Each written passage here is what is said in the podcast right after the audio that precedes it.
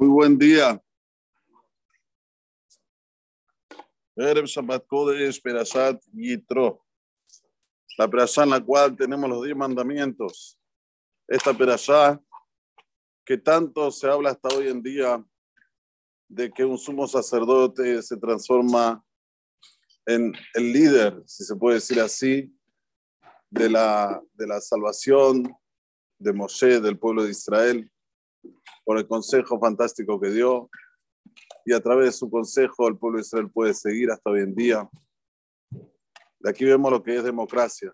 Democracia quiere decir, independientemente de quién sea la persona, si la persona está alegando, está diciendo algo que se entiende, algo que es benéfico, hay que escucharlo. Y no, democracia quiere decir partidos políticos en los cuales cada uno se muere con su teoría y tenemos que militar según la teoría de ese partido.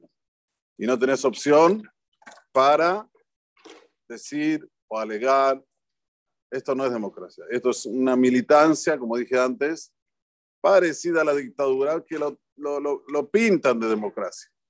Sin embargo, en la época de la Torah ya imagínense la escena, viene una persona conversa, recién se convirtió, alega algo, no solamente que lo recibimos, sino que colocamos el, el nombre de la, la perashá en su nombre. Es algo increíble. Esta es la verdadera democracia. Pero volviendo, tenemos aquí los diez mandamientos y estamos en, la tercer, en el tercer mandamiento. Ustedes saben que había una vez un padre que se fue con su hijo a escalar una montaña. Y el hijo cuando estaban ahí escalando la montaña empezó a decir, ¿hay alguien ahí? Y de repente le contestan, ¿hay alguien ahí? ¿Quién está detrás de las montañas? Y le contesta, ¿quién está detrás de las montañas? No entiendo qué está pasando. No entiendo qué está pasando. Se vuelca para su padre y le dice, papá, ¿qué es esto que me repiten todo lo que yo digo? ¿Quién está ahí atrás? Entonces el padre le dice, mira mi querido hijo, eso no es una persona que está atrás, sino eso es el eco. El eco, cuando vos hablas, hay un, como una, una vibración sonora que se escucha después de un tiempito que dice lo mismo que vos estás diciendo. Este es el mashal, ¿cuál es el nimshal? ¿Cuál es la moraleja? La vida es un eco. Como una persona se comporta, se van a comportar con él. A veces el eco sale enseguida, la vibración sale enseguida, a veces demora, pero saber que la persona cuando mejor cumple lo que quiere Boreolam de él, especialmente los diez mandamientos, es cuando puede estar seguro, que tranquilo, que no le va a pasar nada de mal en la vida. O sea que la vida es todo un milagro. Nosotros vemos Citro, no se impresionó nada más de la abertura del Mar Rojo, sino también se impresionó de la guerra que tuvo Amalek con Israel. Y todos los Mefarshim preguntan, bueno, que se abra el mar es algo impresionante, increíble. Una abertura de un mar y que pase todo un pueblo por adentro, eso sí nos impresiona. Pero de una guerra, Ahora se están matando los ucranianos con los rusos. ¿Alguien se impresiona? Alguien dice, wow, qué increíble. Los ucranianos y los rusos se están matando. Respóndelo, me pareció algo impresionante. Y es eso lo que uno tiene que llevarlo hoy en día, más que nunca. Dice, cuando la persona tiene visión, que todo lo que le pasa en la vida son milagros, entonces ahí es cuando va a entender el milagro increíble. Pero cuando él no tiene ese pensamiento, cuando él piensa que la vida, bueno, es naturaleza, es así, Big Bang, no sé, tiene cualquier tipo de explicaciones, aunque se abra el mar, no va a haber a Dios. Ahora nosotros vimos terremotos, más de, no sé, 30 mil personas ya muertas. Alguien se tocó y dijo, Yesh Boreolam. ¿Cómo puede ser que se abra la tierra y se hundan y se... ¿Cómo puede ser? ¿me puede explicar? Y no solamente eso, ya está científicamente 100%, escuchen lo que voy a decir ahora porque es muy importante, científicamente ya salió que ese terremoto tenía que haber pasado en Israel también. Y no entienden cómo no pasó. No, alguien dijo, bueno, ahora que vi esto, voy ahora a volver a hacer teshuva, voy a hacer intro voy a hacerte suba. Nosotros somos Yehudim, ya no necesitamos convertirnos. Voy a entender que existe más Boreolam, voy a pegarme más a Shem. lamentablemente seguimos como si nada, como si no, no nos dice nada a nosotros. Y bueno, está bien, pasó en Turquía, pasó en Siria, ¿qué, está bien, ¿qué va a hacer? No tenemos noción de los sufrimientos de las personas que están en ese, en ese lugar. No tenemos noción. Familias enteras se perdieron, pueblos enteros desaparecieron. Nadie se toca. Por eso que la vida es un eco. Cuando vos empezás a entender a Boraholam, Boraholam te aparece. Cuando vos empezás a entender que hay que ser buena persona, las cosas buenas te aparecen. Cuando vos no tenés nada de malo de los diez mandamientos dentro tuyo, ahí es cuando la vida comienza a florecer. ¿Cuál es el tercer mandamiento? No puedes jurar el nombre de Dios en vano.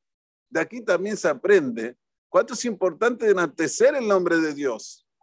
Si no podés jurar en vano, porque Bolam no va a quedarse sin vengarse de esta persona que jura en vano, tenés que entender que si una persona enaltece el nombre de Bolam, con su presencia, con su conducta, con su manera de ser, ¿cuánta bonanza va a recibir?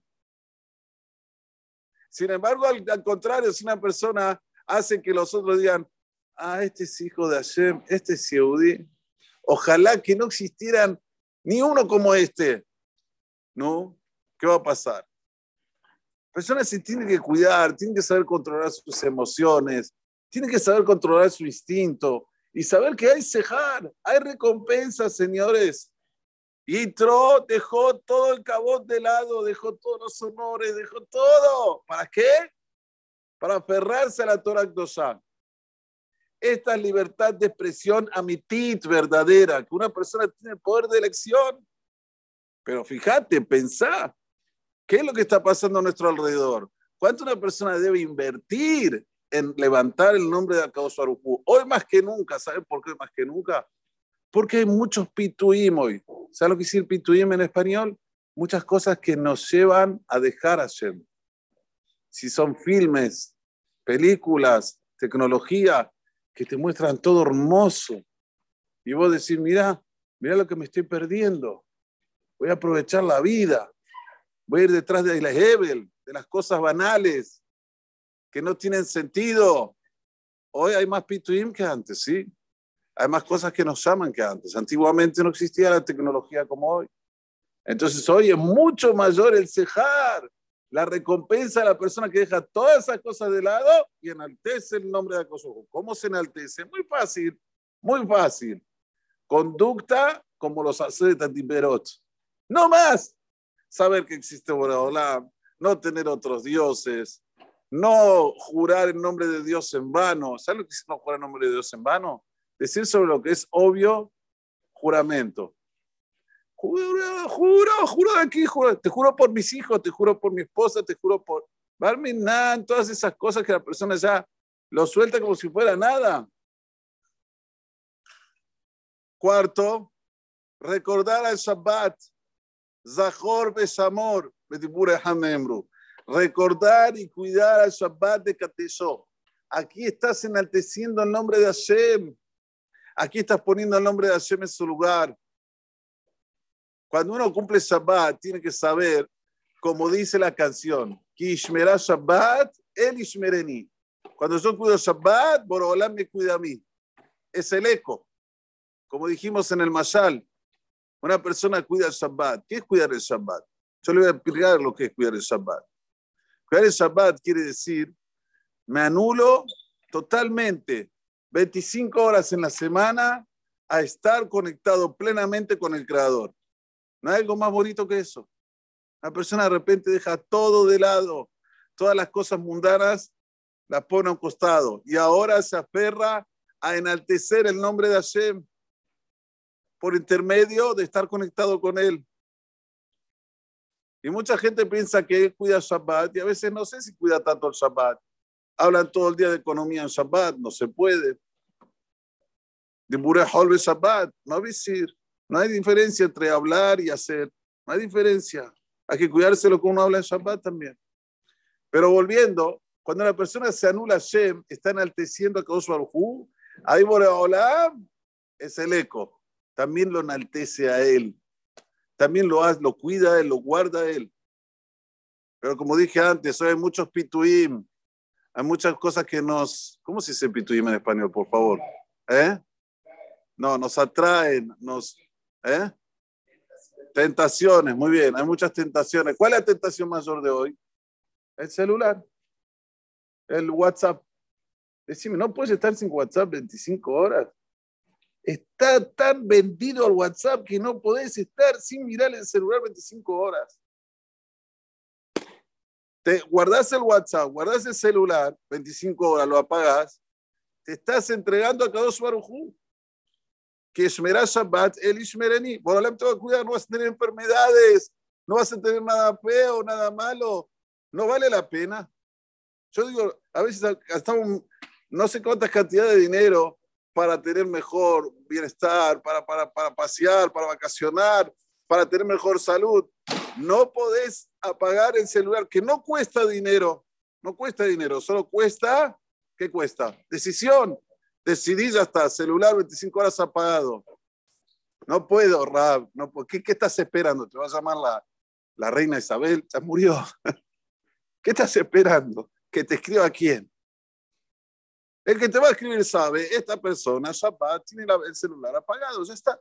Jalas, no te va a escribir, te va a escribir una vez, va a haber un tilde, va a escribir dos veces un tilde, la tercera no te escribe más. ¿Para qué lo tenés que tener prendido? ¿Para qué? Esto es el pitú mayor. Y por último, Betimeja, respetar a papá y a mamá, también está relacionado con enaltecer el nombre de Hashem. ¿Por qué? Hay tres socios en el ser humano el padre, la madre y Boreolam. El padre glóbulos rojos, la madre glóbulos blancos y Boreolam es el que pone la Nishama. ¿Quién es el mayor socio? ¿Quién es el que tiene mayoría en la sociedad? Boreolam, sin la Nishama, Guf Belón Nishama no vale nada. Un físico sin alma no vale nada. Después de los 120 años, la persona está ahí, está enterito, no le falta nada, sí, le falta la Neshama, le falta el alma. Cuando vos respetás a papá y a mamá, estás respetando a Boreolam, porque Boreolam en ese momento hizo que papá y mamá tengan esta, este zehut, este mérito de que vos vengas al mundo por intermedio de colocar la Neshama. De Tashem Mejoneja también se refiere sobre Kiputa Paem. Todo esto para enaltecer el nombre de Hashem. Ah, enalteciste el nombre de Hashem, enseguida viene el Sejar. Arihut Yamim. El que respeta a papá y a mamá larga vida. No hay, hay pocas mitzvot en la Torah que nos dicen el cejar enseguida. Una de ellas es cuando respetas a papá y a mamá. ¿Qué es respetarlo? Vestirlo, darle de comer, no sentarse en su lugar. Todo lo que dice Shulchan Aruch. Qué bonita que es la Torah. Es hermosa. Por donde la veas es hermosa. Lo que pasa que vienen los que son no voy a decir la palabra, lo que no son, lo que no quieren ser buenas personas. Esa es la verdad, no quieren ser buenas personas. Y te dicen, no, la Torah es dictadora. Comprí, hace. ¿Qué? Es como que yo le diga a mi papá cuando me decía, Gaby, por favor, lavate los dientes. No seas dictador.